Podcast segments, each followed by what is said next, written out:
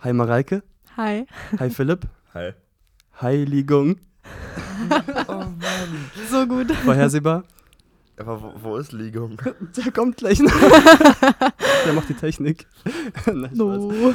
Ähm, wir möchten heute über Heiligung reden. Willkommen an alle, die eingeschaltet haben. Danke, dass ihr uns hört und unterstützt.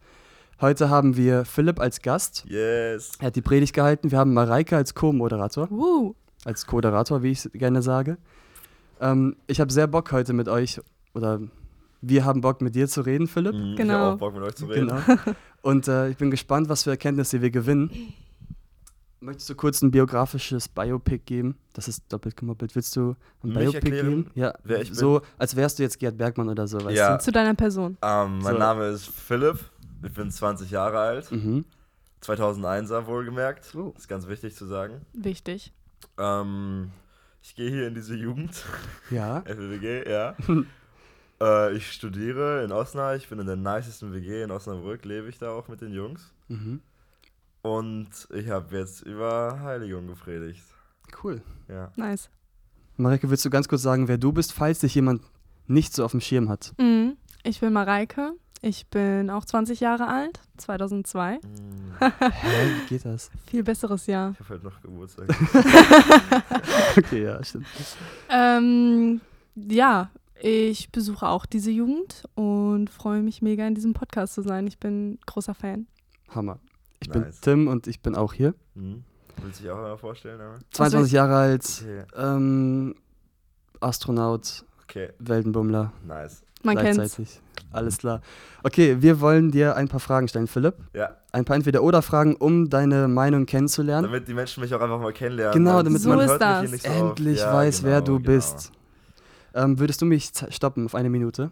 Ja, Das- nichts lieber als das. Hammer. So genau nehmen wir es eh immer nicht. genau, Wir mach, sagen das meistens. ja, also so ungefähr. Also ich habe an die 28 Fragen, die ich stellen könnte. Passt. Also schnell antworten, ne? Ja, ja. Boah, soll ich alle machen? Also ich mag, ich mag fast alle. Ich mache auch immer so 25 bis 30 Ah, okay. Ja, okay, perfekt. Also so ein Freund von mir macht das mal manchmal. Sollen wir dann ohne Zeit machen? Ja, aber ihr müsst trotzdem, also, Ich kann ja Okay. gucken. ja, Ja. Okay, ja, okay. Okay. Ähm, ich lege einfach los und du kannst einfach drücken. Mhm. Alles klar. Mittelmeer oder Atlantik? Mittelmeer, Wurst oder Käse? Käse, Drachen oder Einhörner? Drachen, Bier oder Wein? Wein, Herz oder Kopf? Kopf, Löwe oder Tiger? Löwe, Eiscreme oder Torte? Torte. Vampire oder Werwölfe? Ach, Junge, Werwolf, Sag doch. Karos oder Streifen? Karos, Rampensau oder graues Mäuschen? Rampensau, Optimist oder Pessimist? Optimist, Piraten oder Cowboys? Cowboys. Das wäre mir so schwer gefallen zu Piraten sagen. sind ehrenlos gewesen. Stadion oder Museum? Stadion, Park oder Café? Park, Vorhang oder Rollo? Rollo, Monopoly oder Siedler von Katan? Siedler von Katan, muss Okay. ich sagen. Im alten Rom oder in der Zukunft leben? Altes Rom, Zeit reisen oder jede Gestalt annehmen können? Zeitreisen, Lieber völlig haarlos sein oder am ganzen Körper behaart? völlig haarlos, Gedanken lesen oder Röntgenblick? Gedanken lesen, Einen Monat in einem U-Boot oder in einer Raumstation verbringen? Raumstation, Ja. Fliegen können oder unter Wasser atmen? fliegen können. Aliens oder Feen? Boah, da gib mir einen Moment. Okay. Feen. Oh, willst du erklären, warum? Weil das war die letzte Frage, da kannst du nochmal elaborieren. Ähm, also ich habe mir da nicht viel bei gedacht. Also ich, hab, ich verbinde mit Aliens immer schlechte Sachen und mit Feen nicht. ah, hast keine guten Erfahrungen gemacht. Ich habe noch kein gutes Alien kennengelernt. Mhm. Ist auch schwierig. Ja, Mhm. Sind selten. Besonders sind Wie- die. Selten wie gute Kinder. Spaß. War ein bisschen mehr als eine Minute, aber. Ja, egal. Waren, Okay. waren gute War Fragen. okay. War viel mystisch heute. mhm. Habe ich jetzt im Nachhinein Hast erst bemerkt. getraut? Ja, doch. Manchmal muss man. Manchmal muss man. Willst du uns erklären, warum Heiligung dein Herzensthema Genau. ist? Ähm, ich glaube, hätte ich noch nie in meinem Leben gepredigt und dürfte mein Herzensthema aussuchen, wäre es nicht Heiligung. Ich glaube, dann hätte ich tatsächlich als erstes Römer 7 genommen, aber da durfte ich schon drüber predigen. Aber das habe ich mir damals auch ausgesucht, also das war auch mein Herzensthema. Und ich durfte auch schon über Bibellesen predigen und ich durfte auch schon über Elia predigen und jetzt Heiligung. Also ich habe wirklich, das sind wahrscheinlich meine vier oder die vier Herzensthemen, die ich habe. So. Oder ich werde bestimmt noch mehr Themen finden, die, für die ich mich voll begeistern lasse. Aber Heiligung ist auf jeden Fall ein großer Punkt, weil sich da alles verbindet. Ich habe ja, äh, in Römer 7 ist ja das Prinzip, ähm, wir sündigen, aber sind trotzdem gerettet im Prinzip. Also Sünde ist das Thema. Das hast du bei der Heiligung absolut. Du bist nicht perfekt, aber willst halt immer besser werden, immer heiliger werden sozusagen. Bei dem Thema Bibellesen, das ist das auf Jesus fokussieren, was ich auch meinte. Und das Thema von Elia, da ging es um diese immer Höhen und Tiefen, man muss immer wieder zu Jesus kommen und so. Also ich habe eigentlich immer dasselbe gesagt, aber das ist halt mein Herzens, also diese Basics sind mein Herzensthema, dass man immer wieder zu Jesus kommen muss. Ja, das ist ja auch der äh, Wille Gottes, wie du das auch gesagt ja. hast, dass ähm, wir einfach die Heiligkeit erkennen und heilig werden, ne? Auf jeden Fall. Voll cool. Und du hast es ja auch in äh, so drei Punkte Predigt aufgeteilt. Mhm. und äh, warum hast du genau diese drei Punkte genommen? Also, was hat dich berührt, dass du genau diese drei Punkte den anderen weitergeben willst? Ähm, als ich gefragt wurde, also, oder nee, als ich gesagt habe, ich will Heiligung machen, dann war, stand für mich direkt klar, was ist, also was ist Heiligung. Also zuallererst muss man verstehen, was ist Heiligkeit. Und das muss mit Gott zu tun haben. Gott ist Heiligkeit. Und dann geht das ganze Thema ja darum, dass ich erklären möchte, dass wir versuchen müssen, immer heiliger zu werden, weil das Gottes Wille ist. Da muss man aber erst zeigen, dass wir nicht heilig sind. Und dann kam dieses mit positionelle Heiligung und progressive und sowas, was sich ganz schlau anhört alles. Also das war, stand eigentlich direkt fest. Ich habe so ein paar Sekunden drüber nachgedacht, so ja, es muss erst um Gott gehen, dann müssen wir uns die Frage stellen, ob wir heilig sind. Und der Schwerpunkt war dann halt die Heiligung. Ja. Und als zweiter Punkt, ja, zweiter Punkt, als zweite Heiligungsform gibt es ja die gegenwärtige Heiligung. Ja. Wie war nochmal der Fachbegriff? Progressiv. Also Progressiv, genau. Ähm, da habe ich mich gefragt, das ist ja ein Prozess, den wir gerade, den wir leben sollten, wenn wir uns mhm. für Gott entschieden haben, für Christus entschieden haben. Und du hast auch Megan als Beispiel genommen, ja. die Herzogin wurde und noch lernen musste, sich wie eine zu verhalten. Und da habe ich mich ganz praktisch gefragt, wie stoße ich in meinem Leben einen Prozess der Heiligung an? Oder wie tust du es zum Beispiel? Ähm, ich, das habe ich, ja, ich denke, ich habe es eine Zeit lang zu, zu praktisch versucht oder mit zu viel mit Werken versucht, dass ich ähm, ich weiß nicht genau, was ich in der Predigt gesagt habe, dass ich versucht habe, Bibel zu lesen und dachte, dadurch werde ich heiliger weil ich Bibel lese. Aber ist schon so, dass ich denke, dass wenn man immer Bibel liest, dass man ein besserer Mensch wird oder heiliger vor Gott wird. Aber nicht, weil du Bibel liest, sondern weil du dich auf Jesus fokussierst. Aber deswegen kommt es halt auf die Herzenshaltung an. Wenn, das ist dieses praktische auf Jesus schauen. Ich will, wie sieht praktisch auf Jesus schauen aus? Ähm, das ist ja so ungefähr die Frage. Das, also das versuche ich halt wie sieht Heiligung aus, auf Jesus schauen, oder was ist das? Ähm, ich, also ganz praktisch mache ich das durch, versuche halt täglich stille Zeit zu machen. Ähm, Gebetsspaziergänge sind leider nicht so regelmäßig bei mir, aber die helfen extrem. Da haben wir schon mal hier drüber geredet, weil man eine Stunde oder mehr Zeit einfach nur mit Jesus verbringt. Das ist halt heftig intensiv. Und ich muss sagen, in letzter Zeit haben mir Hauskreise auch sehr geholfen. Wenn ich so eine Phase hatte, wo ich Studium im Kopf hatte oder andere Sachen, dass, dann, dass du dann ein Hauskreis bist und da sind weniger Menschen, mit denen du aber intensiv Zeit verbringst und über Jesus redest. Und, dies, und man checkt halt, ey, der Fokus, der Fokus muss Jesus sein. Ich glaube auch, das kommt, ähm, wenn man so mit anderen redet, dann wird einem ja das Wesen von Jesus immer mehr bewusst. Und ähm, ja, ich glaube, das kommt auch einfach dadurch, dass man dann merkt, man möchte das auch einfach in sein Leben mit aufnehmen und Jesus ähnlicher werden und auf ihn schauen und von ihm einfach auch lernen. Das denke ich auch. Ich will auf einen Art Konflikt zu sprechen kommen, der sich für mich daraus manchmal ergibt, weil du hast auch mit uns so ein bisschen entdeckt, dass Heiligung auch heißt, abgesondert zu sein. Oder dass Heiligung heißt, anders zu sein oder Heiligkeit. Ja. Und da stellt sich für mich die Frage, wenn ich in dem Sinne heilig werden soll, abgesondert sein soll von der Welt und den Dingen der Welt, ähm, stellt sich für mich die Frage, äh, wie, wie schaffe ich es, dass ich dann nicht die Welt zum Beispiel ignoriere oder trotzdem noch auf die Welt zugehen kann und mich diese Abgesondertheit nicht, dass ich die nicht so verstehe, ich gehöre jetzt nur zu Christus und alles andere juckt mich nicht mehr, sondern wie schaffe ich es trotzdem, wenn ich zu Christus gehöre, trotzdem noch alles für meine Mitmenschen zu geben, damit auch sie von Christus hören. Verstehst du, was ich meine? Ja, das ist eine gute Frage. Ähm, zuallererst haben wir auf jeden Fall den Missionsauftrag, mhm. würde ich sagen. Ja. Und unser Auftrag ist halt normal, in die Welt zu gehen, das sagt Jesus ganz klar und von Jesus zu erzählen, weil nur weil wir heilig sind, heißt es nicht, dass das, also wir sind heilig geworden oder in eine heilige Position gestellt worden, aber andere Menschen brauchen das auch. So. Das ist der Auftrag ganz klar, wir müssen in die Welt gehen und von Jesus erzählen. Deswegen denke ich, ist es wirklich biblisch falsch, denke ich, wenn man sich als Gemeinde einfach einsperrt und nicht missioniert. Wir haben, das ist ein ganz klarer Auftrag Gottes so. Mhm. Und das ist der Wille Gottes, dass wir in die Welt gehen sollen und von Jesus erzählen sollen. Und auch da, ähm, Jesus ist vollkommen anders und vollkommen heilig, aber er ist ja absolut in die sündige Welt gekommen. Mhm. Also nur weil du anders bist, heißt es nicht, dass du nichts mit dem anderen zu tun haben darfst. Wir sollen schon die Finger von Sünde lassen, mhm. aber wir sollen den Menschen halt lieben. Denke, man versteht, was ich meine. Ja. Okay. Ja, ich denke, Jesus hat das auch einfach genutzt, dadurch, dass er anders ist, haben das die Menschen gesehen, ne? Ja. Und das können wir, glaube ich, auch nutzen als Auftrag. Einfach mitnehmen, dass wir anders sind und dass einfach diesen Mittelweg zwischen ja, diesem, dieser Heiligkeit und dann, mhm. und dann der Welt irgendwie verbinden, ne? Ja. Du hast gerade Sünde genannt auch davor ein paar Mal. Mhm. Ähm, du hast in der Predigt gesagt, und das denke ich hängt auch mit dem Prozess der Heiligung zusammen in unserem Leben, wo die Sünde im Herzen, im Herzen ist, da ist nicht Gott. Und du sagtest, du könntest darüber noch länger sprechen, einen ganzen Abend.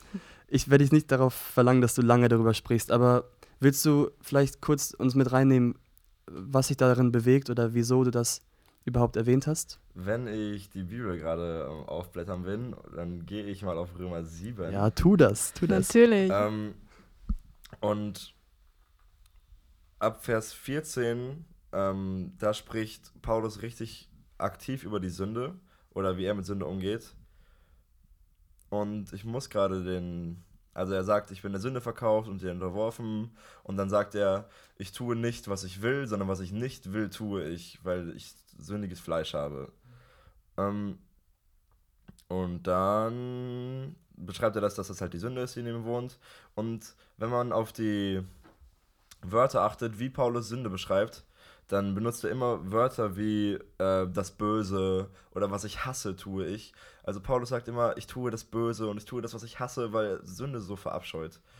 Und das Prinzip von Jesus ist ja, dass Jesus auf die Welt gekommen ist und die Sünde, also Jesus ist ans Kreuz gegangen und ist Sünde geworden für einen Moment, weil alle Sünde der Welt lag auf Jesus. Und es gibt einen Vers im Psalm, ich habe über den mal gepredigt vor so einem halben Jahr, ich weiß es aber nicht mehr genau, ähm, wo steht, dass Gott Jesus mit Leidenschaft zerstört hat in dem Moment. Wortgemäß. Ich, vielleicht suche ich es mal raus und wir schreiben es in die Beschreibung. Ähm, und das bedeutet, Gott ist Jesus oder der Vater ist Jesus und der Vater ist Liebe, aber in dem Moment, wo Jesus voll Sünde ist, da Gott seine ganze Gewalt raus, packt der Vater seine ganze Gewalt raus und zerstört das, weil er Sünde so heftig verabscheut, dass es, es ist einfach das Böse. Und der ist dafür gestorben. Und es ist vollkommen logisch, dass er sich nicht den Platz mit Sünde in uns teilt. So. Und wir sind ein Tempel vom Geist und er wohnt in uns. Und da, wo wir Sünde hinstellen, da, da wird sich nicht Gott hinstellen. Und es tut auch weh. Äh, es gibt immer Momente im Leben und es tut weh, wenn Gott die Sünde dann einfach rausreißt, wenn wir nicht gegen die Sünde vorgehen, sondern wenn Gott irgendwann sagt, ey, das ist das Beste für dich, wenn ich es jetzt rausreiße und dann reißt er das raus und das ist schmerzhaft. Ähm, ich überlege gerade, ob mir dafür ein praktisches Beispiel einfällt. Ich denke aber nicht. ähm, bei mir ist es oft so, wenn, okay, mein, zum Beispiel ne, Thema Stolz. Ähm, Noel hat das letztens gesagt, da ist er wieder. Ähm, wenn du Gott bittest, den Stolz zu brechen, das ist ein gefährliches Gebet, weil er wird das machen. So. Ähm, weil, ja, Stolz ist Sünde. Und wenn du Stolz hast, sagst du ja im Prinzip, ich bin gut und gibst dir die Ehre und gibst dir nicht Gott. Und wenn du jetzt betest, Gott bricht meinen Stolz, dann kann das schmerzhaft werden, weil er deinen Stolz wirklich bricht. Ein Bruch tut immer weh. Ähm, und das kann bedeuten, dass du erstmal denkst, so, Alter, ich kann gar nichts, was ist los mit mir? Und so lernt man halt diese Demut und lernt, dass Gott größer ist. Ähm, ich denke, wenn man darüber nachdenkt, fallen dann Sachen ein, wo man lernen musste, dass man eigentlich richtig schlecht und klein ist und Gott viel größer ist. Und diese Erkenntnis kann richtig wehtun. Und das meine ich damit, dass Gott Sachen rausreißen kann, ähm, weil der Platz für Jesus da ist und weil man den Platz für Jesus schaffen muss. Ja. Es gibt auch diesen Song I Will Make Room for You. Ja, das meine ich damit. Und das Wichtige ist ja auch, dass wenn Gott rausreißt, dass wir ihn auch gleichzeitig bitten, die Lücke zu füllen. Also, ja. Mit Dingen, die von ihm gewollt sind, damit eben nicht die Sünde wieder ihren Platz darin findet. Ja. Mhm, voll gut. Stimme ich zu. Darf ich dazu was sagen? Bitte, bitte, bitte. ähm, Lukas Flamming und ich hatten mal so ein Ding, dass wir festgestellt haben, wir chillen zu viel auf YouTube und dann gesagt haben, lass einen Monat immer YouTube machen, so, weil das ist voll die Zeitverschwendung. Und die Intention ist richtig gut. Du hast Zeitverschwendung und du willst es sein lassen. Und dann haben wir einen Monat YouTube sein gelassen und das Ergebnis war, dass ich richtig viel auf Instagram gechillt habe. Und halt, weil, nur weil, also ich meine, YouTube ist ein Problem, aber das rauszureißen hilft es nicht, du musst es ersetzen. Und das ist, was du gerade sagtest. Sünde nur zu entfernen bringt nichts, du musst sie ersetzen und das praktische Beispiel wäre jetzt gewesen, ich hätte Bücher lesen können, mit Freunden treffen können, Sport machen können. Das sind alles sinnvolle Sachen. Gut Zeit verbringen, lernen, Bibel lesen, beten, alles Mögliche. Halt nicht auf Instagram chillen. Das ist nur ein Ersatz. Und wenn man Sünde rausreißt, findet man schnell einen Ersatz für die Sünde. Man muss sie wirklich aktiv ersetzen. Ja, das war ein guter Punkt. Ich habe es vergessen zu sagen. Ja, voll gut. Du hast ja auch dieses ähm, Beispiel mit der Sonne gebracht, dass mhm. man äh, wenn man zu nah dran ist, verbrennt man, aber wenn man zu weit weg ist, erfriert man quasi. Und ähm, man muss einfach diese, ja, diese Heiligkeit verstehen von Gott einfach. Und ähm, war das, also konntest du das schon bei deiner Bekehrung verstehen? Weil du hast ja gesagt, ab der Bekehrung ist man heilig. Ne? Und ähm, aber ich glaube, also zum Beispiel, ich kann von mir sagen, ich würde nicht sagen, dass ich schon diese große Heiligkeit von Gott so verstehen konnte, als ich mich bekehrt habe. Irgendwie war das so, ich glaube, das kam später bei mir. War das, also wie war das für dich? Konntest du das so direkt annehmen? Ähm, ich habe mich, glaube ich, mit 13 Jahren bekehrt. Mhm. Und ich denke nicht, dass ich Gottes Heiligkeit da so verstanden habe, wie ich sie heute verstehe. Aber muss man auch nicht. Also die Anforderung für eine Bekehrung ist nicht, Gottes Heiligkeit zu verstehen. Ich denke ja. ein Stück weit schon, du verstehen musst, Gott ist viel größer als ich, aber es geht darum zu verstehen, was Jesus für dich getan hat, aber auch, was dein Platz jetzt ist. Man muss auch verstehen, dass man in einer heiligen Position steht, aber ja, natürlich wächst die Erkenntnis über die Jahre, auch die Basics, was ich schon meinte. Ähm, deswegen liebe ich das so, weil ich, ich verstehe heute das Evangelium auch anders als bei meiner Bekehrung, aber auch viel besser, denke ich, weil man sich halt mehr damit beschäftigt hat. Aber ja, ich glaube, es ist nicht notwendig, ähm, das komplette, also überspitzt das komplette Neue Testament zu verstehen, sage ich mal, um sich zu bekehren. Und die Heiligkeit Gottes ist ein Stück davon. Also. Ja, das kommt dann ja auch wahrscheinlich ja, genau. mit diesem immer Jesus ähnlicher werden ja, genau. wollen und so, ne? Mhm. Man wächst dann auch an Erkenntnis. Du hast ja auch gesagt, also nur um das nochmal aufzuschlüsseln, die Bekehrung ist der Startpunkt, an dem die vergangene Heiligung stattfindet. Also die, wie heißt das, die Punkt, positionelle? Positionelle. Die, genau. Wie würdest du das nochmal umschreiben, um das nochmal verständlich zu machen? Also die Bekehrung ist ganz praktisch der Punkt, wo du ein Kind Gottes wirst. Mhm. Du sagst Gott, hey, ähm, ich weiß, also ich habe verstanden, dass in meinem Leben irgendwas schief läuft, dass das Sünde in meinem Leben ist, wenn eine Sünde, falsche Sachen, nicht der Wille Gottes und dass es nicht nach deinem Willen läuft und man sagt Gott, okay, oder Jesus, ähm, komm du in mein Leben, ich will, dass du mich füllst, ich möchte für dich leben. Das ist die Bekehrung. Ähm, und Jesus sagt immer, wenn man dieses Gebet betet, wenn man es ehrlich betet, sagt er immer, dir sind deine Sünden vergeben und du bist jetzt ein Kind von mir.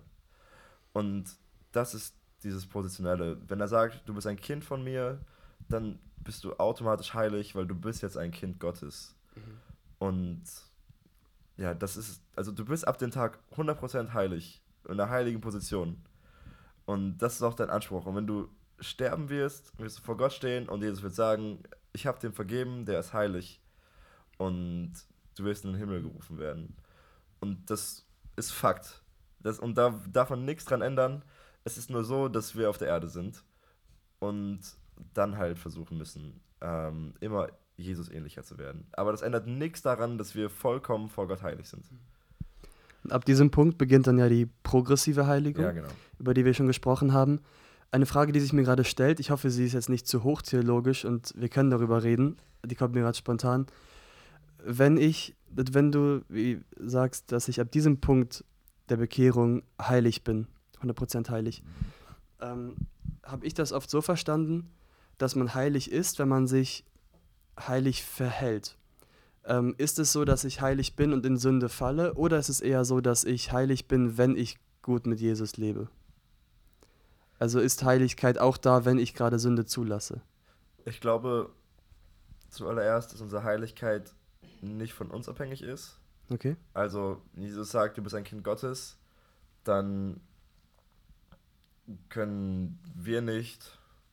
Oh, jetzt muss ich aufpassen, was ich sage, weil hier geht es ein bisschen ins Heil rein und so. Okay, also Ähm, nein, nur so viel du ja, möchtest. ich glaube, dass unsere, also unsere Heiligung, wie wir mit unserer Heiligung umgehen und ich sag mal, dieses, diese weiterschreitende, die gegenwärtige, die progressive, ähm, die ist voll. Also die ist absolut aktiv und wir müssen etwas dafür tun. Also das ist dieses auf Jesus schauen, was ich meinte. Und wenn wir auf Jesus schauen, wird er uns verändern. Das macht aber Jesus. Aber wir müssen auf Jesus schauen. Wenn wir 30 Jahre lang sagen, hey, ich bin ein Kind Gottes geworden, ich bin heilig, ich muss nichts mehr dafür tun, ich komme eh in den Himmel, bin ich mir tatsächlich unsicher, wie, Jesus dazu steht, weil du 30 Jahre lang deinen Status nimmst und ähm, Jesus sagst, ich brauche dich nicht. Ich schlage gerade 1. Johannes auf, Kapitel 2 ist das. Da steht in Kapitel 2, Vers 9, meine ich. Wo ist das? Nee, es steht nicht in Kapitel 2, Vers 9, aber steht in Kapitel 2, ich suche es gerade. Ähm, wer von sich sagt, Vers 6, wer von sich sagt, er sei mit ihm verbunden und bleibe in ihm, der ist verpflichtet, so zu leben, wie Jesus gelebt hat. Das sagt Johannes. Also wenn du sagst, du bist ein Kind Gottes geworden und du bist immer noch ein Kind Gottes, ähm, die Elberfelder sagt, du schuldest es. Du schuldest es Gott, Mhm. jetzt auch so zu leben. Hier, ich weiß nicht, welche Übersetzung ist das? Im Neuen Testament ist NGÜ. Ja, das ist die NGÜ. Ja. Ähm, und hier steht, wir sind verpflichtet, so zu leben. Also es ist, es ist absolut unsere Pflicht, so zu leben. Mhm. Und man darf das nicht wegreden. Und das ist tatsächlich ein Punkt, den ich vergessen habe. Zu, ich habe mir den aufgeschrieben gehabt und ich habe vergessen, das äh, zu sagen. Perfekt. Ähm, aber sind wir hier. man darf auf keinen Fall sagen, ich bin heilig geworden, ich brauche aber nicht heilig leben. Das ist, es ist unsere Pflicht, so zu leben, wie wir sind. Und das ist, deswegen hatte ich auch dieses Beispiel von Megan. Sie ist in diese königliche Position gestellt und sie muss jetzt auch so leben. Sie hat nicht die Wahl, sie muss sich so verhalten. Mhm. Und wir müssen das auch. Ich weiß aber nicht am Ende, wie Gott mit denen umgeht, die es nicht gemacht haben. Also, nee, keine Ahnung. Ist ja auch einfach ein Streitpunkt. Ja. Also Mhm. da wollen wir auch Ja. jetzt keine starke Meinung Ja. hier lostreten. Ich glaube, das war auch dieser Punkt, dass du gesagt hast, die drei ähm, ja, Arten von Heiligung können nicht ohne einander. Also man kann nicht, also man kann sich nicht auf der positionellen Heiligung ausruhen quasi und dann die progressive auslassen, um dann äh, in die zukünftige zu kommen im Himmel, sondern die gehören zusammen. Ja. Also deswegen glaube ich, könnte man das auch so verbinden dann. Was ist eure Lieblingsheiligung? Die zukünftige. 3 in 1. Aua, Alter. Smart. Mm, ich will noch äh, ein bisschen persönlich werden, wenn ihr Bock darauf habt. Voll. Und zwar wollte ich euch fragen, also ihr dürft gerne beide antworten, ich kann auch darauf antworten gleich. Was sind Dinge in eurem Leben, die eure, eurer Meinung nach diesen Heiligungsprozess für euch verhindern, wenn ihr das sagen möchtet? Weil ich denke, vielleicht gibt es jemanden, der zuhört, der dann vielleicht sich mit euch assoziieren kann und diese Dinge im Leben erkennen kann. Vielleicht hilft es jemandem. Ähm, so was sind Dinge, die euch in der Heiligung von, von eurer Heiligung aus aufhalten? Boah, richtig gute Frage. Ja, ist eine gute Frage. Willst du starten? Äh, ja, kann ich machen.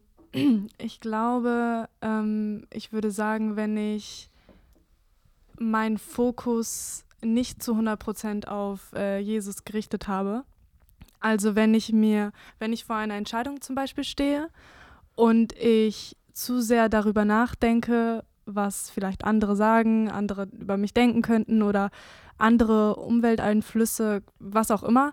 Und ich nicht hundertprozentig darauf vertraue, dass Jesus das machen wird. Und ähm, ich quasi so ein bisschen an diesem, er ist einfach anders und er ist perfekt, irgendwie dadurch, dass ich ja nicht meinen Fokus voll auf ihm habe, auch ein bisschen Zweifel. Und ich glaube, das ist so ein Punkt, wo ich dann ja nicht von Jesus lerne. Und wenn ich von Jesus lerne, arbeite ich an dem Prozess der Heiligung. Und ähm, das würde ich es so bei mir sagen. Also, dass bei irgendwelchen Entscheidungen ich einfach vielleicht nicht hundertprozentig die für Jesus mache oder darüber nachdenke. Und was hilft dir, back on track zu kommen? Boah. Ähm, auf jeden Fall Gebet, weil ähm, wenn ich manchmal so drüber, ich glaube, wenn man diesen Punkt hat, dass man drüber nachdenkt, ob es hundertprozentig für Gott ist, weiß man ja eigentlich schon, es ist nicht hundertprozentig für Gott, sonst würde man einfach brennen für Jesus. Und ähm, da hilft es mir einfach voll ins Gebet zu gehen und ihm das einfach voll darzubringen und zu sagen, Herr, ich möchte einfach diese Entscheidung für dich treffen und du hast sie schon für mich getroffen. Ich möchte sie so treffen, wie du möchtest. Und alle, alles andere ausblenden. Und ähm, das kann man nur mit Hilfe von ihm, weil man einfach Mensch ist und auf alles andere eigentlich reagiert, würde ich sagen. Ähm, ich finde, man sieht da auch voll gut. Ähm, also ich habe nichts Neues in der Predigt erzählt, dieses, dass Jesus heiligt uns halt, wenn wir auf ihn schauen. Und ja, das ist es ja im Prinzip. Du sagst, dass durch Gebet wieder besser wird und das ist ja dieses auf Jesus schauen. Bei mir ist ähm, ähnlich oder dasselbe Prinzip. Ähm, ich glaube, es sind zwei Hauptpunkte. Auf der einen Seite musste ich lange verstehen, ähm, dass die Sünde, die oder Sünde in meinem Leben absolut vergeben ist. Und ich bin sozusagen, wenn wir es ähm, mit dem Exodus vergleichen, ich bin raus aus Ägypten und ich bin raus aus der sündigen Welt und ich bin raus aus der Sklaverei und ich muss nicht mehr so leben. Ich bin da nicht mehr. Ich muss kein Sklave der Sünde sein. Und ja, ist immer noch ein Prozess, aber da kann man dran arbeiten. Ähm, und die zweite Sache ist, deswegen habe ich auch über Heiligung gepredigt, weil es ist eines meiner Herzensthemen, weil ich damit halt ein Problem habe. Ähm, dieses immer wieder auf Jesus schauen, dass man immer abgelenkt wird.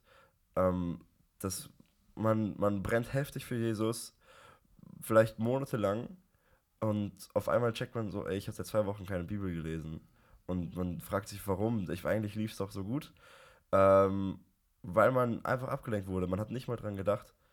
Ähm, und ja, da, man merkt auch, dass in dieser Zeit irgendwie Psyche runtergeht. Man geht anders mit seinen Freunden um. Ähm, alles wird irgendwie schlechter. Und sobald man wieder langsam aber sicher reinkommt und merkt, sich täglich auf Jesus zu fokussieren, ähm, wird es besser. Und das ist krass, dass es so einen heftigen Einfluss auf den Alltag hat. Aber ja, das sind so die beiden Sachen. Ja, ich kann auch gern von mir erzählen. Ich habe auch so zwei Dinge, von denen ich das Gefühl habe, dass die mich am meisten in meinem, in meinem Willen der Heiligung auch, äh, ich will irgendwie stagnieren sagen, aber das Wort klingt jetzt irgendwie nicht ganz richtig, aufhalten, sage ich mal, das klingt besser. Ähm, und das ist zum einen, was du auch gerade sagtest, die Sünde ist wirklich ganz vergeben und trotzdem habe ich oft Schuldgefühle. Schuldgefühle, wenn ich mal ein, zwei Tage nicht Bibel gelesen habe, wenn ich mal nicht gebetet habe, dann habe ich irgendwie Schuldgefühle, die mich abhalten, zu Jesus zu kommen. Und also ich habe nicht so diese, diese Furcht vor ihm zu kommen, im Sinne von, er wird sagen, ja, wo warst du, was willst du jetzt, sondern ich projiziere das eher auf mich und denke mir, warum kriege ich das nicht hin? Warum kriege ich es nicht gebacken, so dauerhaft dran zu bleiben? Und da habe ich eher so Schuldgefühle in Bezug darauf, ähm, auf diesen Auftrag, dass ich diesen Auftrag eben nicht schaffe auszuführen. Und zum anderen ist es auch sehr mein Alltag. Irgendwie lasse ich mich von meinem Alltag oft auch sehr stressen durch äh, viele Uni-Aufgaben, durch Termine, wenn ich nach Hause komme, ganz viele Gemeindetermine. Und irgendwie habe ich das Gefühl, ich komme nicht zur Ruhe. Und äh, das ist auch so ein Ding, dass ich da noch das Gefühl habe, ich wachse nicht in der Beziehung und damit auch nicht in der Heiligung, weil ich es nicht schaffe, mir gebührend Zeit zu nehmen dafür. Mhm. Und ähm, eine Sache, mit der ich aber immer back on track komme, die habe ich jetzt vor kurzem so entdeckt tatsächlich, ist äh, christliche Bücher zu lesen, weil mir da so ein, also auch wegen der Inhalte, aber auch weil ich merke, boah, das schreiben Menschen einfach nur Wahrheiten auf, die ich für mein Leben mitnehmen kann. Ich habe jetzt zum Beispiel die Pilgerreise angefangen von Oh, John Bunyan. richtig gut. Nice. Und das ist ja so metaphorisch geschrieben alles. Also diese ganze, diese Person, eine, eine Hauptfigur, durchläuft sozusagen diesen Prozess der Heiligung, den Prozess des persönlichen Lebens. Und es wird verglichen mit einer, einer Reise, die er unternimmt. Und diese Verbildlichungen helfen mir so heftig, meinen Fokus neu zu setzen, weil ich merke, stimmt, darauf kommt es an. Also da verschwinden irgendwie Sorgen des Alltags oder Dinge, die man sich selbst einredet im Alltag. Ähm, deswegen meine Empfehlung, christliche Literatur. Ich habe vorher halt, das klingt jetzt irgendwie überfromm, aber meine ich gar nicht so, ich habe vorher halt nur Bibel gelesen, aber nicht andere Literatur. Weil ich für die Uni so viel lesen muss und ich dachte mir, boah, jetzt will ich aber auch mal chillen und nicht noch mehr lesen. Ähm, aber habe gemerkt, dass mich das tatsächlich runterbringt und mein Fokus neu steuert. Mhm, voll gut. Ich finde, diese christlichen Brü Bücher äh, oder Andachtsbücher auch, die geben einem manchmal so handfeste Wahrheiten mit und äh, die man einfach so gut und leicht auch mit in seinen Alltag nehmen kann, was man, oder vielleicht noch ein, ein, ein Bibeltextausschnitt, den man einfach vielleicht vorher noch nicht so gut verstanden hat und da einfach dann noch so eine andere Aussage steht und man denkt so, wow, ja, ich kann das so gut umsetzen eigentlich und dann ist das echt gut. Ja, auf jeden Fall vielen Dank, dass ihr das geteilt habt, dass ihr ausgepackt habt. Und ich hoffe, es, es hilft jemandem, der das hört, weil das ein Prozess ist, in dem wir alle zusammenstecken, Ja. den wir aber auch gemeinsam gehen können. Das ist so cool und das ist auch richtig Hammer, dass wir gerade in der Jugend danach suchen und äh, Gott, Gottes Erkenntnis suchen und damit auch in der Heiligung wachsen wollen. Ähm, du hast auch noch angesprochen, also du hast über Jesaja auch viel gesprochen, Jesaja, der vor Gottes Thron steht. Ja. Und er sieht Gottes Herrlichkeit und das bringt Veränderung in seinem Leben. Du hast gesagt, die Herrlichkeit des Herrn zu sehen bringt Veränderung. Es kann nicht ohne Veränderung geschehen. Und äh, da habe ich mich gefragt, hast du einen Punkt, den du erzählen würdest äh, oder eine Situation, wo du vielleicht mal Gottes Herrlichkeit in einem gewissen kleinen Maß gesehen hast und es dich verändert hat oder gepackt hat, mitgenommen hat? Wenn dir jetzt spontan was einfällt. Ja, also ich hatte keine Paulus-Begegnung leider. Mhm, ja. Also, äh, wie, so wie Jesus Paulus erschienen ist, dass er so voll auf den Boden fällt. Weil ich auch Angst davor hätte, glaube ich. Ähm, ich habe einfach, also, ja, es ist einfach heftig ungewiss und ich weiß, dass es groß ist und mich heftig verändern wird, zwar zum Guten, aber irgendwie ähm, ist dann eine gewisse Furcht dabei, ist aber, glaube ich, auch gesund. Ähm, eine, ein Erlebnis, wo ich die Herrlichkeit von Gott gesehen habe. Oder gespürt habe. Ich denke, ja, ich denke in Vorbereitung auf Römer 7, meine Predigt, die ich da hatte. Ähm, das ist jetzt, ich weiß nicht, wann, ich das, wann das war, im April vielleicht, vielleicht später. War das bei der Bibelfreizeit oder danach? Nee, also wir haben ja mit Römer angefangen bei der Bibelfreizeit. Ich glaube, es war, es könnte so Mai gewesen sein. Mhm. Ähm, und da habe ich mich viel damit beschäftigt. Also ich habe mich halt mit Sünde beschäftigt, mit dem Thema Sünde und das war in meinem Leben auch sehr präsent, das Thema, so ist nicht. Und, und irgendwann verstanden zu haben, also das war so eines der Punkte, man wusste es und man hat es neu erkannt. Das war so, junge Philipp, alles, was du gemacht hast, ist wirklich vergeben so. Ähm, und ich habe ähm, parallel dazu Furcht des Herrn gelesen, weil er auch Römer auslegt ein Stück weit und ich wollte halt ähm, Römer mehr verstehen. Und er hat auch über Römer 7 geredet und auch über viel über Heiligkeit. Ich habe jetzt tatsächlich neu ins Buch geschaut, um bei der Predigt über Heiligkeit. Er hat da viel zu gesagt. Und ich habe gecheckt, so, Alter, es ist wirk Gott ist wirklich wie die Sonne. Es ist wirklich so, dass jeder Mensch, der dem Gott begegnet ist, der kam gar nicht mehr klar, der wusste nicht wohin mit sich. Der, die haben sich meistens einfach auf den, glatt auf den Boden gelegt. und haben sich einfach, haben ihre Augen verdeckt, weil die wussten, ich darf das nicht angucken. Die Seraphime zum Beispiel, die haben auch ihre Augen verdeckt, so.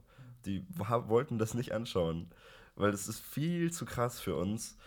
Und es ist jetzt, ich habe ich hab Gott nicht bildlich gesehen, ähm, aber ich hatte einen Moment, wo ich dann spazieren gegangen bin und dann über die Predigt nachgedacht habe. Ich wollte beten, ich wollte einfach so frische Luft. Und ähm, ich mache das eigentlich nicht oft, wenn ich spazieren gehe, aber ich habe dann angefangen zu singen und ich habe heilig gesungen, weil das halt, das hat mich an dem Tag oder an der Woche voll beschäftigt. Und ich dachte so, ey, das, ich kam dann nicht drauf klar im Moment. Ich weiß nicht mehr, ob ich geweint habe, es könnte sein, ich weiß nicht mehr. Ähm, aber da hat es mich richtig gepackt und ich habe verstanden, also ich will da niemals von weg. Also das ist das, wo ich mein Leben lang bleiben will. Ja. Hammer. Hattest du denn ähm, auch schon mal eine Situation, wo du so, also du hast ja gerade gesagt, du hast so sehr Gottes Herrlichkeit einfach gespürt, aber hattest du auch schon mal eine Situation, wo du einfach wusstest, ich muss jetzt auf die Knie gehen, ich muss, ich spüre Gott einfach so sehr, ich, ich kann nicht, so wie die Seraphine, die da einfach, also die sind ja nur da, um Gott einfach zu verherrlichen und die, die rufen heilig, heilig, heilig sei der Herr der Herrscharen.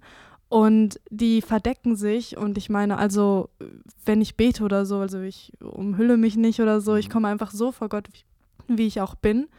Und manchmal denke ich mir aber so, boah, es gibt Wesen, die einfach so himmlisch sind und die sind in seiner Gegenwart und die verhüllen sich so und, und die sind einfach so heilig in der Heiligkeit von Gottes und das ist einfach heftig. Also hattest du schon mal so einen Moment, wo du das gespürt hast, dass du irgendwie jetzt dich einfach vor ihm niederwerfen musst? Ja, regelmäßig. Also regelmäßig, wenn ich äh, Bibel lese oder bete. Ähm, ich mm, mache das an unterschiedlichen Orten. Wenn ich in Osnabrück bin, dann setze ich mich entweder an den Tisch oder ich habe dann eine Heizung und dann lege ich so eine Kuscheldecke auf den Boden und setze mich an die Heizung. ähm, und da ist regelmäßig so, dass wenn ich, ich lese dann entspannt, an der, sitze an der Heizung und lese so Bibel oder bete. Und manchmal denke ich so, Junge, du redest gerade mit Gott. Und ähm, also ich glaube, es, also es ist nicht falsch, auf dem Boden zu sitzen, während man mit Gott redet. Ähm, aber manchmal packt es einen und ähm, ja. oder immer wieder mal und dann denke ich so, nee, ich muss mich jetzt hinknien oder ich muss aufstehen mhm. und ihm die Ehre geben, die ihm gebührt, weil das ist, das ist kein Vergleich, ich kann gerade nicht so mit ihm reden. Ich erlebe das sehr stark, wenn ich Bibelpassagen lese, die den Vergleich zwischen Gott und uns herstellen. Zum Beispiel wie die Passagen, die ich in meiner, meinem Thema letztens gemacht habe, als ich dieses Anbetungsthema gemacht habe. Mhm. Diese Passagen, wo Gott fragt, hast du das gemacht, hast du das Meer geschaffen, hast du die Grenzen bestimmt, hast du die Erde ausgemessen, hat Jonah, glaube ich, am Freitag vorgelesen, so eine Stelle. Und das sind Dinge, die mich komplett, komplett demütigen, aber in einem guten Sinn, weil ich merke, ey, es geht überhaupt nicht um mich. Überhaupt nicht. Es geht um Gott der die Erde geschaffen hat. Es geht darum, ihm die Ehre zu geben, dafür, dass er sie geschaffen hat, dass er uns gnädig ist, obwohl wir es nicht verdient haben, dass noch Gnadenzeit ist, obwohl er uns sofort auslöschen könnte. Und das sind Dinge, ja, die, also ich antworte einfach, als hättest du mich auch gefragt, ja. aber das, das bringt mich auch auf die Knie, dieses Verhältnis zu verstehen, wie klein ich bin, wie groß Gott ist. Und dann aber auch bewusst zu werden und trotzdem, trotzdem kommt er zu uns, trotzdem beugt er sich Trotzdem wird er Mensch und kommt zu uns. Ich denke, ähm, wir stehen auch sehr in der Gefahr, wir beide jetzt zum Beispiel, weil wir Podcast machen, zu denken, hey, guck mal, was wir für einen coolen Dienst machen, wie gut wir sind und da stolz zu werden oder auch durch Predigten kann man das machen oder wenn man Anbetungsteil leitet. Es gibt, man kann schnell stolz werden und auch da gibt es immer wieder den Moment, wo man so, ey, Gott erlaubt dir gerade das zu machen. Also du bist ja nicht der krasse Macher so, sondern Gott erlaubt dir gerade Podcasts zu machen und du darfst das machen. Wenn du das nicht machst, dann wird Gott auch jemand anders finden, der das macht. So, wir sind nicht so besonders in diesem Dienst mhm. oder in anderen Diensten und Gott wird seine Geschichte auch ohne Philipp oder ohne Tim weiterschreiben. Ähm, und da zu checken so, ey, komm mal, komm mal runter, Philipp so. Ja. Ja, und da befähigt er einfach, ne? Ja, also, genau. ist schon krass. Ich habe auch mal versucht, diese Woche das Prinzip der Weihung durchzuführen, was Gerd Bergen mit uns besprochen hat. Dieses Prinzip der stündlichen Weihung, stündlich zu sagen, Gott, diese Stunde gehört dir, ich weihe jetzt meine Hände, meine Aufgaben dir. Und äh, ich habe es nicht mit Stund- Stunden gemacht, weil ich wusste, mein Alltag wird stressig. Ich habe es mit Tagen gemacht. Einfach mal so gesagt, ich weihe dir diesen Tag. Auch nicht jeden Tag, sondern einfach mal so einen Tag probiert. Irgendwie ging es mir viel besser. Also das war richtig cool. Und auch heute habe ich gesagt, so ich weihe dir heute meinen Dienst in der Gemeinde. Und ich war richtig entspannt auf der Bühne. Ich war so richtig locker, weil ich wusste, ich mach's für Gott. Hast du dann praktisch etwas anders gemacht? Oder also. Ich habe zum Beispiel gesagt, ich weihe dir ähm, jetzt mein, mein Laptop, mein Handy, dass ich Dinge tun möchte, Achso. die, ähm, also dass ich, wenn ich jetzt für Uni-Aufgaben mache, dass ich dann nicht irgendwie abschweife und äh, irgendwie faulenze damit und dadurch mich ablenken lasse, sondern ich dachte, ich will jetzt Dinge tun. Ähm, also jetzt, ich habe nicht gesagt, ich gucke jetzt nur Dinge, die mit dem christlichen Glauben zu tun haben, Mhm. einfach Dinge, die mich jetzt nicht abbringen von dem, was ich mir vorgenommen habe und ähm, dass ich damit auch in einem gewissen Maß Gott ehren möchte, weil ich irgendwie fleißig sein wollte. Ich wollte Ja. einfach aktiv sein. Genau, so habe ich das dann gemacht. Hammer. Nice. Also du hast einfach aktiv Gott in deinen Alltag so äh, mitgenommen und gesagt, ich mache das für dich, so Mhm. alles. Ja, Nice. und auch, auch die Hände habe ich einfach versucht so zu sagen, ich weihe meine Hände, was ich auch tue, segne es bitte und nimm es zur Ehre. Jetzt im Endeffekt kann ich nicht genau sagen, was jetzt Gott neu gemacht hat oder was nicht durch meine Hände, aber ich weiß, er hätte mich gebrauchen können und wenn er es getan hat, dann bin ich ihm dankbar dafür. Mhm. Hammer. Ist Heiligung, jetzt nochmal einen neuen Abschnitt, oder weiterführend, ist Heiligung mit einem Gleichheitszeichen ein aktiver Kampf gegen Sünde 100 Prozent, ja. Oder ein, okay, Oh. Also, also ich dachte, Zu voreilig. Ja, okay, Ende. Und ich habe mich halt gefragt, ist Heiligung eher der Fokus, nicht zu sündigen oder der Fokus, nur Gutes zu tun? Weil in Natas Buch in, geht es ja auch Mhm. darum, das Böse hassen, das Gute lieben. Ja. Und da habe ich mich gefragt, ein bisschen auf so einem psychologischen Prinzip basierend, wenn ich mich nur darauf fokussiere, das Böse zu hassen, dann habe ich immer das Böse vor Augen und es ist viel näher, das zu tun. Soll ich nicht viel eher darauf fokussiert sein, das Gute zu lieben und das Böse dann als zweites zu hassen? Ich denke, weder noch. Man darf nicht blauäugig durchs Leben gehen. Also es macht keinen Sinn, das Böse zu ignorieren. Es ist schon, die, die Sünde ist absolut da, die ist absolut anwesend. Und es hilft schon, äh, sie aktiv zu lernen, zu hassen und gegen sie zu kämpfen. Aber natürlich ähm, nicht den Fokus auf Sünde legen. Ich, habe darüber nachgedacht, ob ich das in meiner Predigt sagen möchte. Ich habe es nicht gemacht. Ich fand, das war nicht das Thema. Aber wenn wir über positionelle Heiligung reden würden, dann ist es absolut Fakt, dass du heilig bist. Und ähm, ich muss sagen, ich verstehe nicht ganz, warum man den Fokus auf Sünde in seinem Leben legt. Also du bist ein heiliger Mensch und du bist heilig vor Gott. Und die Sünde spielt da eine große Rolle, weil die besiegt ist. Ähm, aber jetzt jeden Tag zu Gott zu kommen, ähm, und jetzt muss ich aufpassen, was ich sage, es ist absolut nicht falsch, dankbar für Sündenvergebung zu sein. Aber hey, du bist ein Kind Gottes, ähm, preise doch Jesus, anstatt dich immer im Gebet schlecht zu machen. So, du bist ein Kind Gottes und du bist heilig. Und ähm, das, die generelle Art von Gebet ist auch nicht falsch. Aber ich denke, der Fokus sollte schon darauf liegen, auf dem Guten und nicht auf dem Bösen. Weil die, das, die Sünde ist besiegt. So. Ähm, warum willst du darauf den Fokus legen? Ähm, die ist natürlich präsent und wir müssen weiter auf un in unserem Leben gegen die kämpfen. Aber sie ist besiegt. Und sie ist vergeben. Ein für alle Mal. Ähm, und äh, worauf wollte ich hinaus? Achso. Ähm, ja, deswegen soll der Fokus auf dem Guten liegen, stimme ich zu. Das Böse darf aber nicht ignoriert werden und deswegen bin ich absolut dafür, verstehe mich nicht falsch. Ich mache selber sehr gerne dankbar für Sündenvergebung zu sein. Natürlich, das ist eine Grundlage des christlichen Glaubens. Ähm, aber ich denke, der Fokus ist die Herrlichkeit. Aber ja, prüft Ja. das an der Bibel. Doch. Nimmt mich nicht. Also, Doch, da gehe ich mit, vor allem weil ich auch eben, wie ich gesagt habe, zu Schuldgefühlen neige mh. Und dann aber eher festgestellt habe, es könnte mir viel mehr helfen, den Fokus aufs Gute zu legen, Ja. als darauf, was ich nicht darf. Mhm. Lieber auf das, was ich darf, als auf die Gegenseite. Ja, in Timotheus steht ja, glaube ich, auch, kämpfe den guten Kampf des Glaubens, zu dem du berufen bist. Mhm. Ich glaube, das fasst das einfach nochmal richtig gut zusammen. Ja. Also, dass man schon in einem Kampf steckt, aber mit Fokus auf dem Guten. Mhm. Wow, voll gut. Bibelkenntnis. Hattest du denn schon mal so eine Situation, wo du gemerkt hast, dass du gerade oder ihr könnt auch beide antworten. Es, es ist sehr persönlich, aber interessant, finde ich. Richtig kämpfst gerade, also für das Gute, aber man merkt, dass das äh, ja, Böse einfach voll an einem nagt. Also, dass der Teufel gerade irgendwie trotzdem sehr nah ist. Also, und habt ihr euch dann in der Situation, in der Situation quasi für Jesus entschieden?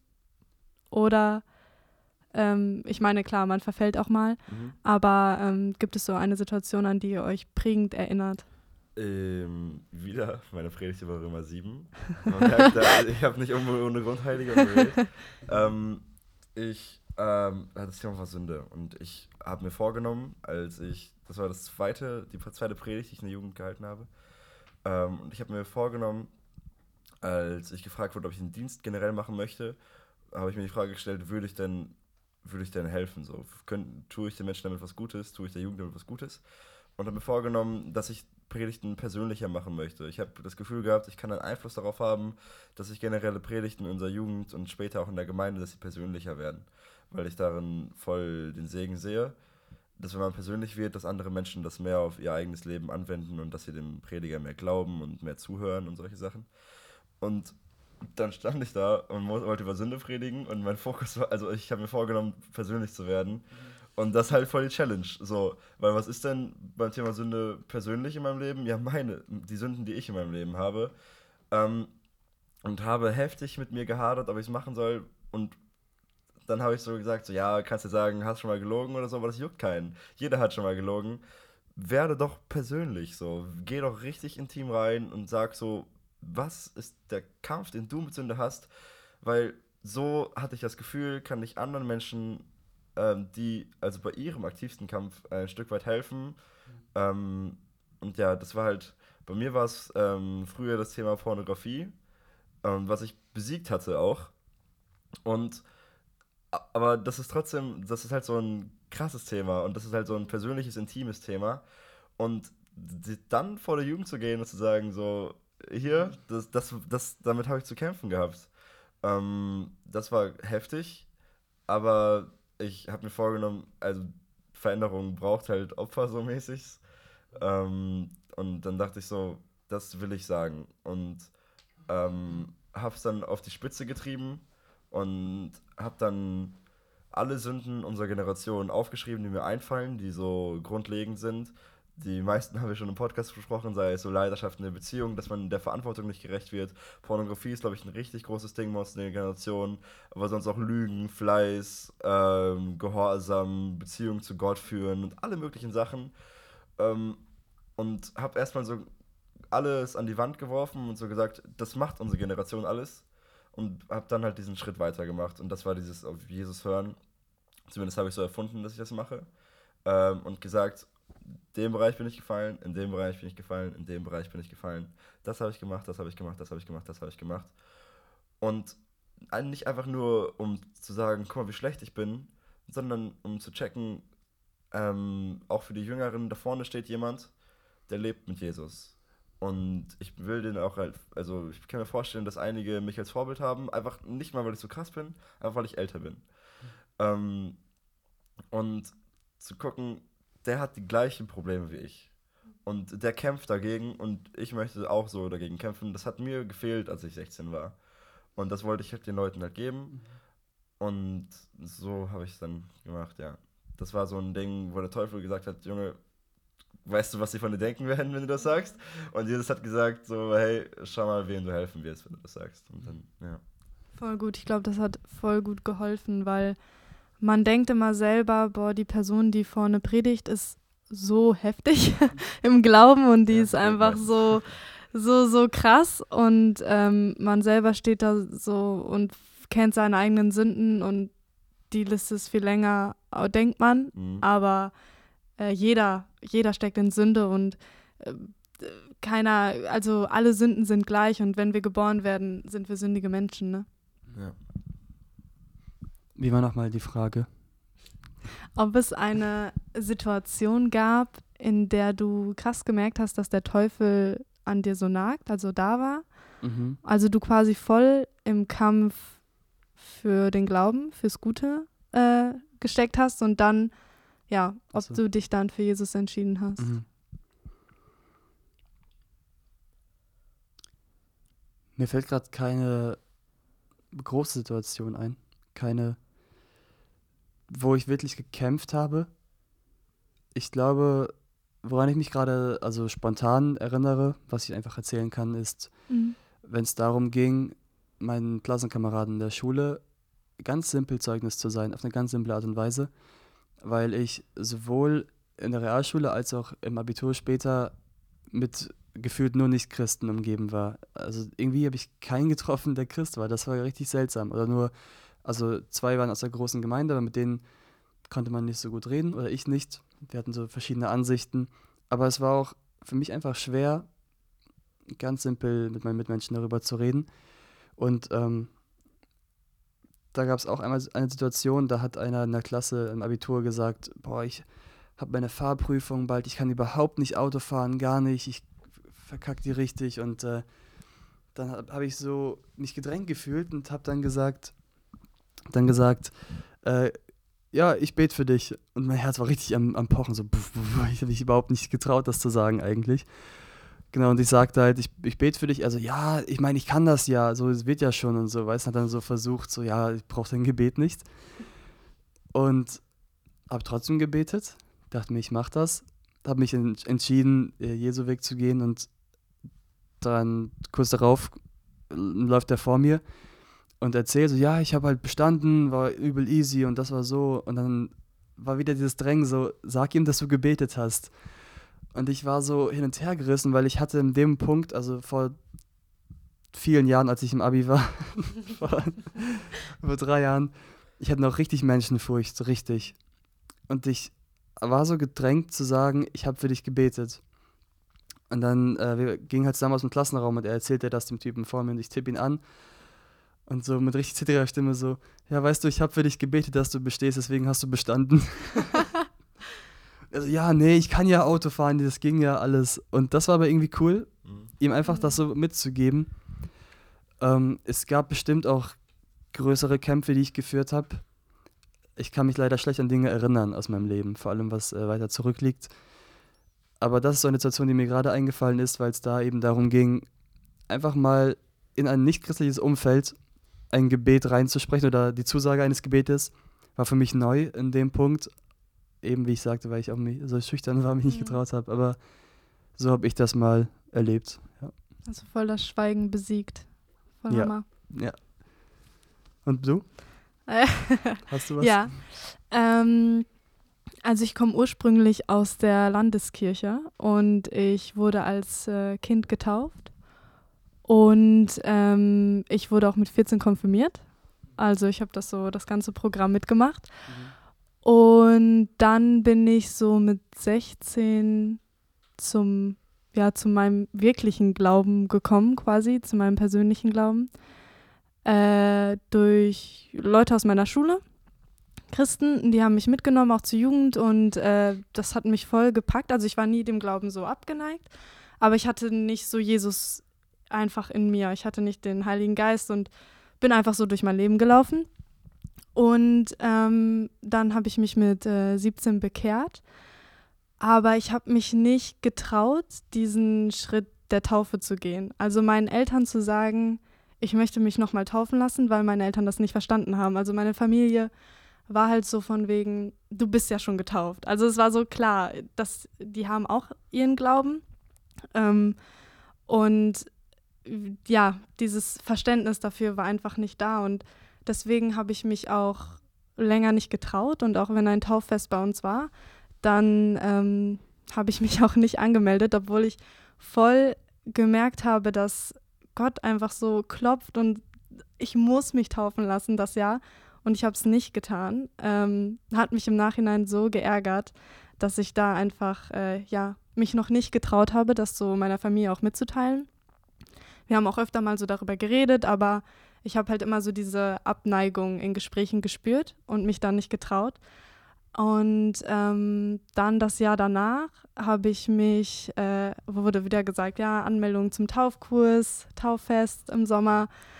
Oh, und es hat wieder voll an mir gearbeitet. Und ähm, in der Zeit, äh, in, diesem, in dieser Anmeldungszeit, habe ich auch, äh, ist meine Oma gestorben. Und die war auch noch richtig im Glauben. Also damals war die Landeskirche auch noch anders. Und ähm, die hat so, also ja, äh, die konnte sich am Ende gar nicht mehr an irgendwas erinnern. Sie erkannte niemanden von uns. Wir haben sie gepflegt zu Hause. Und ähm, in dem Augenblick, sie hat aber immer zu Gott gebetet. Also sie kannte niemanden von uns, aber sie kannte Gott. Und ja, und ich habe dann ihr die Bibel vorgelesen und mit ihr zusammen gebetet, wenn ich bei ihr war. Und das hat mich einfach so berührt und ich habe einfach so gespürt, dass Gott einfach meine Oma so nochmal in mein Leben gestellt hat und so da nochmal richtig geklopft hat, dass ich mich dann richtig getraut habe, meiner Familie zu sagen, ich muss mich taufen lassen. Ich muss das einfach der Welt bekennen und ich bin einfach deine Tochter. Ja. Hammer. Gut. Hammer, dass du den Weg auch zu uns gefunden hast. Ja. Schlussendlich. Voll auch gut. das, also es ist cool zu hören, dass du diesen, diesen Switch geschafft hast, weil ich habe das in der Schule auch oft erlebt, dass Menschen, die konfirmiert sind, auf mich zukommen und sagen, hä, wieso Christus ist doch für alle gestorben? Ist doch alles easy. Also es wird echt, Mhm. finde ich, ein, ein Bild vermittelt, auf dem man sich sehr ausruhen kann und das eben gefährlich ist, dass man nicht diese Entscheidung so persönlich macht. Ja, Und deswegen ist es so schön zu hören, dass du halt diesen Switch geschafft hast, dass Gott jemanden da gegeben hat, ja, dass du umdenken kannst, dass du die Gnade empfangen kannst. voll. Voll cool. Dazu sind diese Konfirmationsunterrichte auch sehr oberflächlich. Also ich denke immer Schade. so, boah, Mhm. man könnte noch so eintauchen, aber ja, das ist echt schade. Das heißt, wir starten eine Reformation. Wie wär's? Los, genau. Wir schleusen uns ein und dann. Ja. auf geht's. Hast du noch Fragen an Philipp? Weil ich wäre ähm, durch. Nee, ich auch. Ich wäre auch durch. Ich habe auch keine mehr. Hast du noch Fragen an dich? Okay, dann, dann machen wir kurzes Recap. Also wir haben darüber gesprochen, dass Heiligung ein Prozess ist. Ein, der bei der Bekehrung startet, der sich durchs Leben zieht und der im Himmel vollendet wird und ab dann ewig ist, Mhm. weil wir dann für ewig heilig sind. Unsere Sünde ist 100% vergeben Mhm. und wir sind heilig durch Gottes Gnade. Heiligung hängt nicht von uns ab, sondern von Gott, der uns heilig macht. Was denkst du noch gehört dazu? Die Heiligungsprozesse gehören auf jeden Fall zusammen. Es zieht sich durchs Leben. Mhm. Und ähm, ja, wir sollten nicht den Fokus verlieren und im Prozess der Heiligung, wenn wir das Gefühl haben, auf jeden Fall diese Heiligkeit Gottes wieder suchen. Ich habe dazu Verse der Woche rausgesucht. Wow. Ich, hab, ich fand den, den Zusammenhang einfach nice. Ach, warte, ich muss mein WLAN aktivieren, weil ich die Übersetzung nicht runtergeladen habe. Cringe. Weil meine manuelle Bibel liegt fünf Meter Ich weiter. Dir auch jetzt geben. Ich hab's. Aus 1. Petrus 1, Verse 13 bis 16. Darum, so begürtet die Lenden eures Gemütes, seid nüchtern und setzt eure Hoffnung ganz auf die Gnade, die euch angeboten wird durch die Offenbarung Jesu Christi, als gehorsame Kinder und stellt euch nicht gleich wie vormals, das ist echt eine förmliche Übersetzung, merke ich gerade, euch nicht gleich wie vormals, da ihr in Unwissenheit nach den Lüsten lebtet, sondern nach dem, der euch berufen hat und heilig ist, seid auch ihr heilig in allem eurem Wandel. Denn es steht geschrieben, ihr sollt heilig sein, denn ich bin heilig. Ja. Ich habe überlegt, Genau. ob ich es reinnehme. Na. Aber es gab so, es gab so viele Ja. Heiligung und Ja. Heiligkeit. Glaub musste ich. mich einfach irgendwelche Glaub entscheiden, ich. aber der passt es richtig gut zusammen. Ja. Ja, voll. Genau. Das als Fazit, weil Gott heilig ist, sollen wir heilig leben. Und äh, nachdem er euch berufen hat und heilig ist, sollen wir heilig sein in unserem Wandel. Und genau, wie das aussieht, habt ihr hoffentlich äh, rausgehört aus unserem Gespräch. Wir hoffen, wir konnten euch eine Ermutigung sein, eine Stütze sein. Und wir freuen uns darauf, nächste Woche den nächsten Podcast zu machen. Und bis dahin sagen wir Aïe, Aïe, Parapluie.